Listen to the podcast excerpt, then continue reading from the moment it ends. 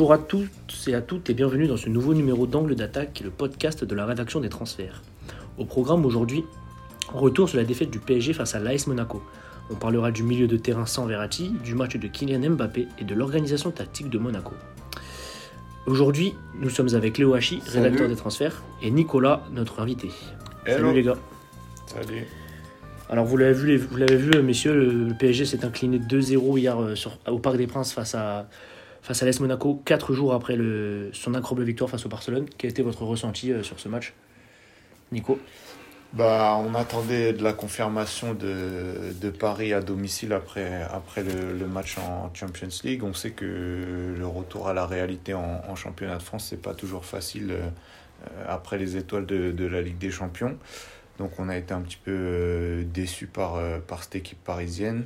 Euh, même si je pense que Monaco a fait un, un très très gros match et c'est ce qui, euh, ce qui fait que, que Paris a un petit peu déjoué sur, sur cette partie-là.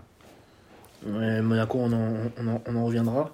On y reviendra. Toi, Léo, Moi, je, je trouve qu'il euh, y a des choses qu'on n'a pas vues par rapport à, à, mardi et même ce qu'on a dit dans le précédent épisode. Euh, des replis défensifs, euh, une implication, euh, par exemple, de, Mbappé, que je préfère voir faire des replis défensifs parce que quand il revient, ensuite, il, se crée de l'espace pour réaccélérer derrière, ce que j'ai pas vu hier. Un milieu orphelin de Verratti, c'est compliqué à la création. Trop grosse largesse euh, des latéraux que j'avais pas non plus vu contre le Barça. Donc un, un, tout qui a fait que Paris n'a pas su gagner hier. Et donc, est-ce que cette, cette défaite de Paris, euh, on peut l'allier avec un, un, Barça qui était trop faible face à Paris ou c'est vraiment Paris qui a sorti le grand jeu mercredi? Moi, je pense qu'il y a une double lecture. Alors, à la fois, euh, oui, le Barça, c'est bien entendu pas flamboyant. Euh, bien qu'avant le match, il y avait quand même beaucoup de gens qui disaient, euh, dont moi d'ailleurs, qui pensaient en tout cas que c'était possible, au vu des absences conjuguées de Neymar et Di Maria par exemple. Surtout que le Barça était quand même dans une phase où les résultats étaient plutôt positifs, même si dans le jeu c'était assez poussif. Euh, et de l'autre côté, je pense qu'on a vu un pari qu'on voit pas souvent, euh, pas assez souvent en tout cas, euh, qui a développé son jeu comme il devrait le faire très souvent et qui a pris la mesure de l'adversaire pour une large victoire. Toi, Nico, c'est quoi ton. Ouais, moi, je pense que ça, c'est tout s'est joué sur l'implication. On voit que l'implication, elle a été totalement différente entre, entre les deux matchs. Euh, et euh, je pense que sur l'aspect défensif, c'est, ça a été vraiment. Enfin, euh, ça sautait aux yeux. l'implication défensive de Kylian Mbappé, de Icardi. on, on voit qu'ils n'avaient pas du tout la même grinta. Euh, sur l'aspect défensif que, que, contre le Barça. Et pour moi, euh, ça prouve aussi un certain, un certain état d'esprit des, des joueurs sur euh, comment ils abordent le match, que ce soit en Ligue 1 ou en Ligue des Champions. Et la grosse différence, elle s'est fait, elle s'est fait là, à, à, mon sens. Donc pour toi, il, y a plus, il donne plus d'importance avec des champions. La Ligue 1, c'est un peu. bah là, ça a, été, ça, a été, ouais, ça, a été, ça a été flagrant. Après. Euh, encore une fois, il y a aussi un aspect un peu émotionnel qui est, qui est parfois mis de côté, mais c'est vrai que quand on est euh, euh, mis en lumière après une super presta, la Ligue des Champions, ça fait rêver, on sait que Paris a, des ambitions là-dessus. C'est difficile de revenir à, la réalité de la Ligue 1 et, et parfois de, de, jouer contre de plus, plus petites équipes.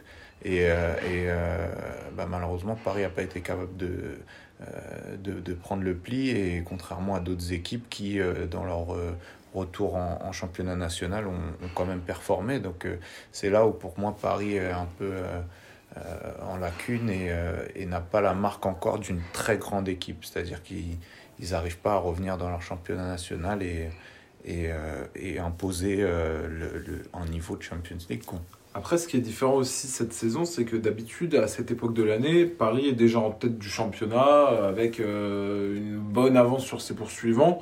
Et que cette saison, d'une, ils n'étaient pas premiers avant cette, euh, cette journée.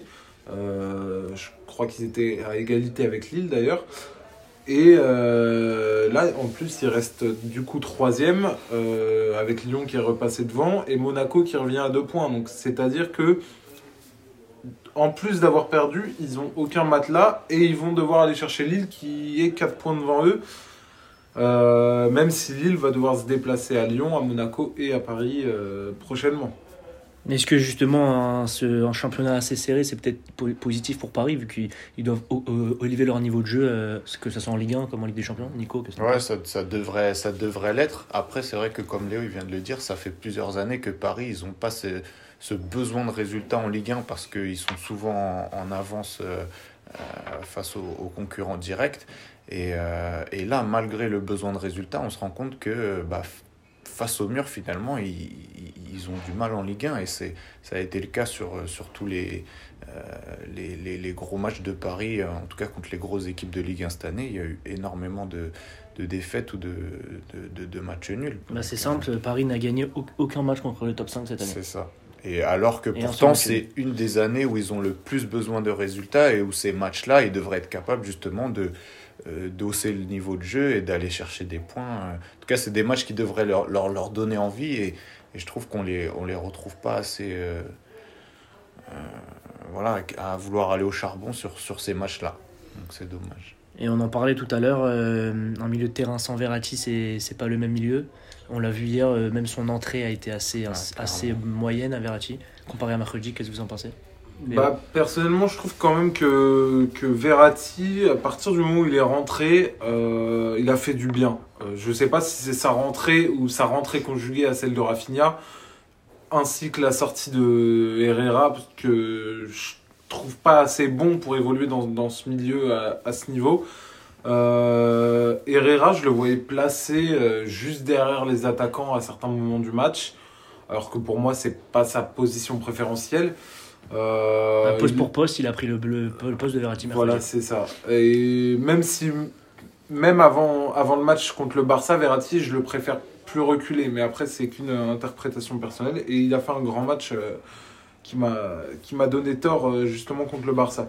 Euh, après, oui, un milieu euh, sans Verratti et qui plus est euh, sans véritable créatif au final. Parce qu'on a Paredes qui distribue de beaux ballons en profondeur, mais ça suffit pas dans le jeu. D'ailleurs, hier, ça s'est pas assez confirmé. Je me souviens contre le Barça, il en avait mis plusieurs sur Mbappé par exemple.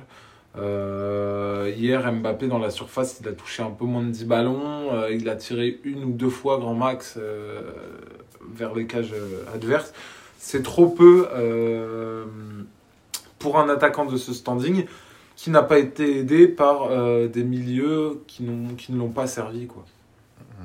Eh, C'est vrai que Mbappé, hier, hier soir, c'est zéro frappe de tout le match. Euh, quand on a vu son match XXL de mardi, on peut se dire vraiment l'écart. Soit c'est un manque de, soit c'est un manque de régularité ou, ou soit peut-être que sa priorité n'est pas championnat. C'est quoi, Nico Non, je pense que le, le match, il a été totalement différent, même dans, euh, dans l'avant-match, etc. En termes de motivation, forcément, il y a un décalage. Donc, ça peut être humain d'avoir un peu moins de motivation contre Monaco que contre le Barça, parce que certes, ça fait moins rêver.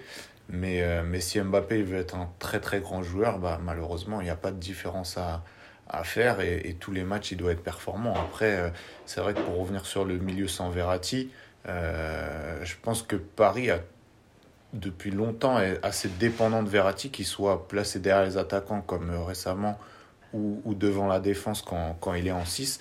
Dans l'aspect créatif, euh, c'est toujours lui qui, qui trouve les passes, qui casse les, qui casse les lignes, qui trouve les passes dans les intervalles, qui font mal à l'adversaire. Et hier, on le voit sur sa rentrée où il a été quand même moyen.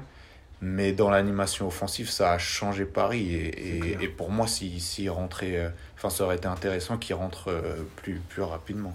Donc le vrai facteur X de, de cette équipe, c'est Marco Verratti. C'est pas Neymar Pour- ni Mbappé. Non, pour moi, pour moi à Paris, ouais, dans, dans l'aspect euh, cré- création, orientation du jeu. Après, on a, on a vu Paredes qui a pris quand même le lead, par exemple, contre le Barça. Mais hier, ça a été, ça a été beaucoup plus stérile parce que euh, il est sur, euh, sur un jeu extrêmement latéral. Là où Verratti a tendance à être plus dans la verticalité, à aller chercher les passes dans les intervalles et casser les lignes, comme je disais tout à l'heure. Et, euh, et Paredes a été peut-être un petit peu en dessous. Donc tout ça conjugué, bah, ça fait que finalement Paris n'a pas été au top, même si encore une fois, il y a derrière une très grosse euh, performance de, de, de Monaco qui fait que peut-être ça, ça, ça a engendré cette contre-performance de, de, Paris. Cette, cette, ce gros match de Monaco, parlons-en. Euh, euh, Est-ce que c'est justement euh, l'organisation tactique de Monaco qui a fait totalement déjouer le Paris Saint-Germain ou c'est Paris Saint-Germain qui, ah non, qui pour, moi, pour moi, il a posé un vrai problème sur, euh, sur la rigueur qu'ils ont, impo sur la rigueur qu'ils ont imposée dans, le, dans, le, dans leur placement. Dans leur... Alors, c'était pas vraiment un pressing, mais dans leur cadrage, il y avait toujours un joueur à 3-4 mètres du porteur du ballon. Ça sortait, ça coulissait vraiment très très bien. Et ils ont très bien géré aussi le cas Mbappé où dès qu'il touchait la balle, ils étaient très rapidement 2-3 joueurs autour de lui. Donc on a beau dire, peut-être que dans, dans, la mentalité, Mbappé, il n'a pas été euh, au même niveau que contre le Barça dans, dans tout ça, mais il y a aussi euh, un aspect qui est Monaco qui a, vraiment créé des difficultés euh, à ce niveau-là. Et si vous avez l'occasion de revoir le match en, en, replay, il y a un truc moi qui a été flagrant, c'est la défense de Monaco montait extrêmement vite pour casser en fait les espaces qu'il y avait entre les lignes. Et ce qui fait que Paris, qui est souvent à la recherche de, alors d'abord de, petits espaces et après quand ça va toucher les, milieux offensifs comme Verratti ou d'autres, de, justement aller chercher de la profondeur, bah là cet aspect profondeur il n'a pas du tout existé parce que la défense de Monaco est montée à 2000 à l'heure. Et euh, moi c'est un truc qui m'a... Enfin je, trouve, je trouvais ça flagrant sur la télé, on le, voit très bien. Dès que ça sortait, à 2000, toute la défense est montée. Déjà, ça met des joueurs hors jeu et en plus, je trouvais que ça apportait du coup. Euh, bah, ça cassait, ça cassait tous, les, tous les intervalles, toute la profondeur. Ouais, moi je suis d'accord avec toi parce que par exemple, on voyait beaucoup euh, Monaco qui effectuait. C'était pas un pressing collectif. On voyait souvent des joueurs, même les, les le premier rideau, Ben Yedder, Folland et Diop, qui pressaient le, porteur de balle parisien mais c'était surtout un, un, quadrillage du terrain. Il retenait juste les Parisiens, il les empêchait de passer, mais sans se précipiter bêtement. Et ce que tu disais sur la défense, il y a quelque chose, euh, moi, que j'ai remarqué, euh, c'est que sur les phases défensives, il jouait à 5 derrière, que euh, sur les phases offensives, il passait euh, à 4 avec Aguilar à droite et Caio Henrique à gauche qui montaient vachement haut, un petit peu à l'image de ce qu'a fait Paris contre le Barça justement. Ça c'est un système classique de Monaco depuis voilà. le début de la saison. Et que j'ai même remarqué parfois en possession que Monaco passait en 3-4-3 euh, avec Aguilar justement vraiment en, en, piston droit. Et euh, d'ailleurs, ce, positionnement très haut des latéraux, on l'a vu à plusieurs reprises, des centres euh, repris euh, par l'autre latéral. Euh, d'ailleurs, sur le, but de Diop, euh, la passe décisive, c'est Aguilar qui lui met d'une remise de la tête. venant dans son de la gauche, alors je crois pas que ce soit Caio Henrique, je crois que c'est Folland qui lui met. Mais on a plusieurs reprises vu des montées consécutives des latéraux dans le camp parisien. C'est clair, c'est clair. Et ça, c'est encore plus flagrant la défense à 5 sur ce que je disais juste avant. Quand on les voit monter, c'est vraiment une ligne de 5 joueurs. Alors qu'en en, lorsqu'ils avaient la possession de balle ou en phase offensive, c'est vrai qu'ils ne sont, pas, ils sont pas du tout 5 derrière, au, au, contraire. Et après, juste pour revenir sur l'aspect euh, quadrillage de, de Monaco, euh, c'est pas la première équipe qui essaie de, déjouer, euh, de faire déjouer Paris en, faisant ça. Mais ce qui se passe d'habitude, c'est que souvent les équipes elles s'essoufflent parce que Paris fait courir bien le ballon et du coup au bout d'une mi-temps, 60 minutes en général, c'est difficile de garder cette rigueur, d'aller cadrer, de, coulisser, etc. Et là où Monaco ils ont été très bons, c'est qu'ils ont tenu 90 minutes avec la même rigueur. De la première à la dernière minute, bah il y avait un joueur à 2-3 mètres du porteur du ballon et ça coulissait vraiment très bien. C'est clair. Il y a, il y a une stat qui n'est pas anodine mais qui peut, qui peut être importante. C'est Pochettino n'a jamais battu euh, Nico Kovac. Et la dernière fois qu'ils se sont affrontés, c'était lors de Tottenham Bayern Munich. 8-2 pour le Bayern Munich. Euh, Est-ce qu'il y a un aspect euh, est-ce que euh, Kovac aurait pris l'ascendant psychologique sur euh, Peut-être, peut-être qu'il a déjoué, euh, déjoué ses plans. Après, il y avait, il y avait une lecture assez simple de, de ce qu'essaie de, de proposer euh, Pochettino et Paris en ce moment, enfin le plan vers, vers lequel il veut aller sur le match du Barça. Enfin, par rapport à, à ce que Tuchel proposait, on, sent qu'il y a quand même quelque chose de différent qui essaie d'être amené. Et, et c'est vrai que le, le, le, coach monégasque, il a, en tout cas, il a, il a réussi à analyser très bien ça et à mettre en place un plan pour, pour contrecarrer Paris, en tout cas. il y a quelque chose qu'il faut souligner, je pense, c'est que quand même Pochettino, sur ses 9 matchs de championnat, il a pris que 19 points avec le PSG, c'est-à-dire euh, le plus faible total sous l'RQSI. Euh, alors je remets pas en, question ses qualités euh, d'entraîneur, euh, mais ça montre quand même qu'il y a... Est-ce que c'est le message qui passe pas? Est-ce que les joueurs sont fatigués par l'enchaînement des matchs? Même si j'ai du mal avec ce, ce ce postulat, euh, sachant que euh, on voit euh, les équipes, le, Bayern, Manchester City. Bon, le Bayern, c'est un mauvais exemple puisqu'ils ont perdu ce week-end. mais quand je vois la série de, de victoires de City, par exemple, qui a plus joué, qui a pas de trêve hivernale, je, je pense que c'est pas une, une, bonne excuse. Mais après, sur le plan tactique, Kovac savait ce qu'il voulait faire, euh, savait ce qu'il voulait mettre en place et surtout était conscient de l'enjeu euh, au classement de ce match. Euh, peut-être que, je sais pas, les Parisiens l'ont peut-être pris un petit peu au-dessus de la jambe en se disant bon, bah, qu'ils avaient un petit peu de marge, il reste 12 journées. bon, après, c'est vrai qu'à la, différence de, de, Paris, Monaco, ça fait un moment qu'ils prépare ce match, et d'autant plus que là, le résultat avait une, pouvait avoir une importance euh, au, classement. Donc euh, ça, ça, ça, ça, joue aussi. Et cet aspect tactique, je pense qu'ils doivent le travailler depuis peut-être plusieurs semaines, alors que Paris a abordé ce match-là comme un autre. Or, il aurait peut-être fallu euh, le voir autrement. Il y a une impression, c'est que Paris est champion sans jouer à chaque fois. Peut-être que comme cette année s'est remis en cause, ils ont beaucoup de mal à. Je suis assez d'accord, mais je trouve, je trouve ça intéressant justement parce qu'ils n'ont jamais été, euh, comme je disais tout à l'heure, face au mur en championnat avec ce besoin de résultats. Et, et pour moi, ça peut, être, euh, ça peut être un bon exercice justement avant la Ligue des Champions. C'est-à-dire qu'avant, Paris euh, avait besoin de gagner ou de résultats en Ligue des Champions parce que c'est là qu'ils voulaient faire leur preuve. En championnat, ça roulait, etc. Mais euh, là, le fait de, justement avoir besoin d'aller gagner des points chez les gros de, la Ligue 1, bah pour moi, ça peut déjà les mettre dans un état d'esprit positif pour, euh, pour les matchs de Champions League. Et c'est, c'est, pas arrivé depuis longtemps, donc c'est clair que c'est un aspect intéressant. Et c'est là où Paris doit, doit montrer que voilà, si, si, si c'est une grosse équipe, ils doivent être capables de faire la différence. C'est ça, c'est ça. Et quand, et quand on voit le match d'hier, on se dit, euh, est-ce que le match de, contre Barcelone, du coup, n'était pas un exploit en fait?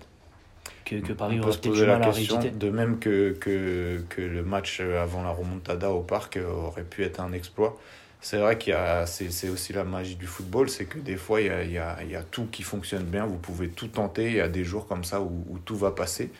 Donc c'est à Paris pour moi de, de confirmer que justement c'était pas un exploit. Après, euh, euh, voilà, il y, a eu, il y avait une certaine cohérence avec ce que, ce que Pochettino essaie de mettre en place et c'est, franchement, c'est à, confirmer. Mais là, tout le monde les attend au tournant, donc ça va être à eux de, de prouver, quoi. Comme Et toujours. Toi, Léo, c'est juste un exploit pour toi ou?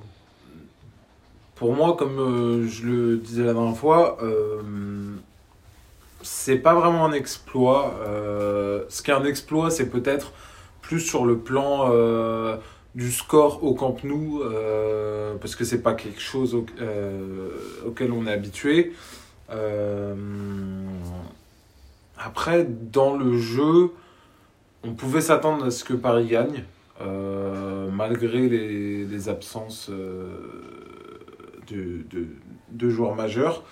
Euh, le Barça, ils jouaient très haut alors qu'ils en ont plus les moyens aujourd'hui. Euh, parce que leur assise défensive est trop faible pour euh, contenir des, des attaquants euh, rapides comme Mbappé, ou Keane d'ailleurs qui a fait un, un très gros match. Surtout que c'était annoncé, on savait très bien que ça allait se passer comme ça, des ballons devant, Mbappé qui allait prendre de vitesse les défenseurs, ça n'a pas loupé. Plusieurs fois on l'a vu partir, déposer, enfin c'était un, véritable récital. Après de là à parler d'exploit, je n'irai peut-être pas jusque là. Et je pense que Paris se qualifiera sans réel problème au retour. Mais maintenant, on les attend, comme Nico vient de le dire, au tournant euh, face euh, déjà des adversaires euh, en Ligue 1, des gros adversaires en Ligue 1, et aussi euh, de gros adversaires européens, parce que euh, c'est ce qui va importer. Parce qu'au final, euh, aujourd'hui, on ne sait pas vraiment quel va être le podium de Ligue 1. Euh, bien malin d'ailleurs serait celui qui pourrait le prédire. Et en plus, si Paris ne gagne pas la Ligue des Champions, une saison qui pourrait s'annoncer plutôt bonne deviendrait finalement catastrophique parce que ne pas gagner une Ligue des Champions, ne pas gagner le titre de Ligue 1, ça, ça ferait trop peu pour euh, un club comme Paris. Après, euh, j'en parle parce que c'est un scénario envisageable, mais c'est pas non plus ce qui devrait arriver euh, logiquement. Mais voilà. je- Et, je du, pense. et du coup, pour finir, alors, selon toi, qui va être champion? Ton pronostic? T'as quatre équipes. Je j'arrive pas à le dire. Je, je, je vois Lille assez solide, euh, mais plus solide sur le plan collectif que sur le plan individuel. Ils ont un, collectif euh, très fort, des, de bons joueurs individuels, euh, mais certainement moins que Paris ou Lyon par exemple. Après, oui, ils montrent des qualités d'équipe que je vois pas forcément à Lyon en ce moment, par exemple. Euh, en plus, ils ont un entraîneur, Christophe Galtier, qui réalise un super boulot, euh, qui réalisait d'ailleurs déjà un super boulot à Saint-Etienne, qui réitère cette saison, et d'ailleurs la saison passée était très bonne aussi du, du côté de Lille. Euh, donc si je devais vraiment donner objectivement mon avis, je pense que Lille pourrait cette année décrocher le titre. Et Paris deuxième ou troisième? Alors Ça change tout, juste pour la- le, le tour préliminaire. Je peut-être je, je, je vois peut-être même Monaco venir se- s'immiscer dans, la, dans cette course. Je, je- j'ai du mal. Je j'ai pas vraiment de vision claire sur euh, ce qui va se passer. Toi, Nico, ton avis? Euh, Moi, je suis, je suis supporter parisien, donc j'espère que, que le PSG sera, sera champion. Euh, après, comme Léo l'a dit, je vois, je vois vraiment un Lille très, très costaud et surtout dans une bonne dynamique en fait. Et on sait que ça en, en football, c'est c'est important. Et cette dynamique, bah, il se peut que- qu'elle soit. euh, qu'elle continue à être positive et, et jusqu'à la fin du championnat. Donc je vois bien Lille euh, poser de gros problèmes à, à, à Paris. Après, si euh, on peut juste nuancer un petit peu ce, ces- nos propos, euh, comme on disait tout à l'heure, Lille, ils doivent encore aller chez les trois euh, Monaco, Lyon vrai. et Paris. Euh, concernant Lyon, ils ont, une- ils ont cinq gros matchs là, qui arrivent. Euh, la semaine prochaine, ils se déplacent à Marseille. Mercredi, ils reçoivent Rennes. Et dans, dans trois journées, ils reçoivent le PSG. Donc ça va être aussi un calendrier assez chargé. Euh, Paris se déplace à Dijon euh, le week-end prochain. Euh, Ouais, pour Paris, il reste que Lyon et Lille à jouer. Paris, il reste que Lyon et Lille. Je pense que ça va quand même rapidement se, se dessiner sur les prochaines Ouais, semaines ouais, avec les, les gros matchs qui arrivent en tout cas. C'est ça. C'est, ça va être un mois de- le mois de mars, comme Ouais. souvent d'ailleurs, va être, euh, va être euh, primordial. Surtout avec les Coupes d'Europe. Lille qui doit aller chercher un résultat à l'Ajax s'ils veulent, euh, à Amsterdam s'ils veulent euh, se qualifier. Euh, Paris qui va forcément, même, même en s'imposant face au, au Barça, euh, être un petit peu plus fatigué. Il va y avoir beaucoup de choses euh, au mois de mars qui vont se passer et qui vont influencer le, le championnat. Alors, suspense. Voilà. Ouais, ça, ça promet d'être euh, d'être excitant en tout cas. Bah, merci, messieurs, on va s'arrêter là. Merci Euh, à toi. Merci. et je vous dis à la prochaine. À la prochaine. bye.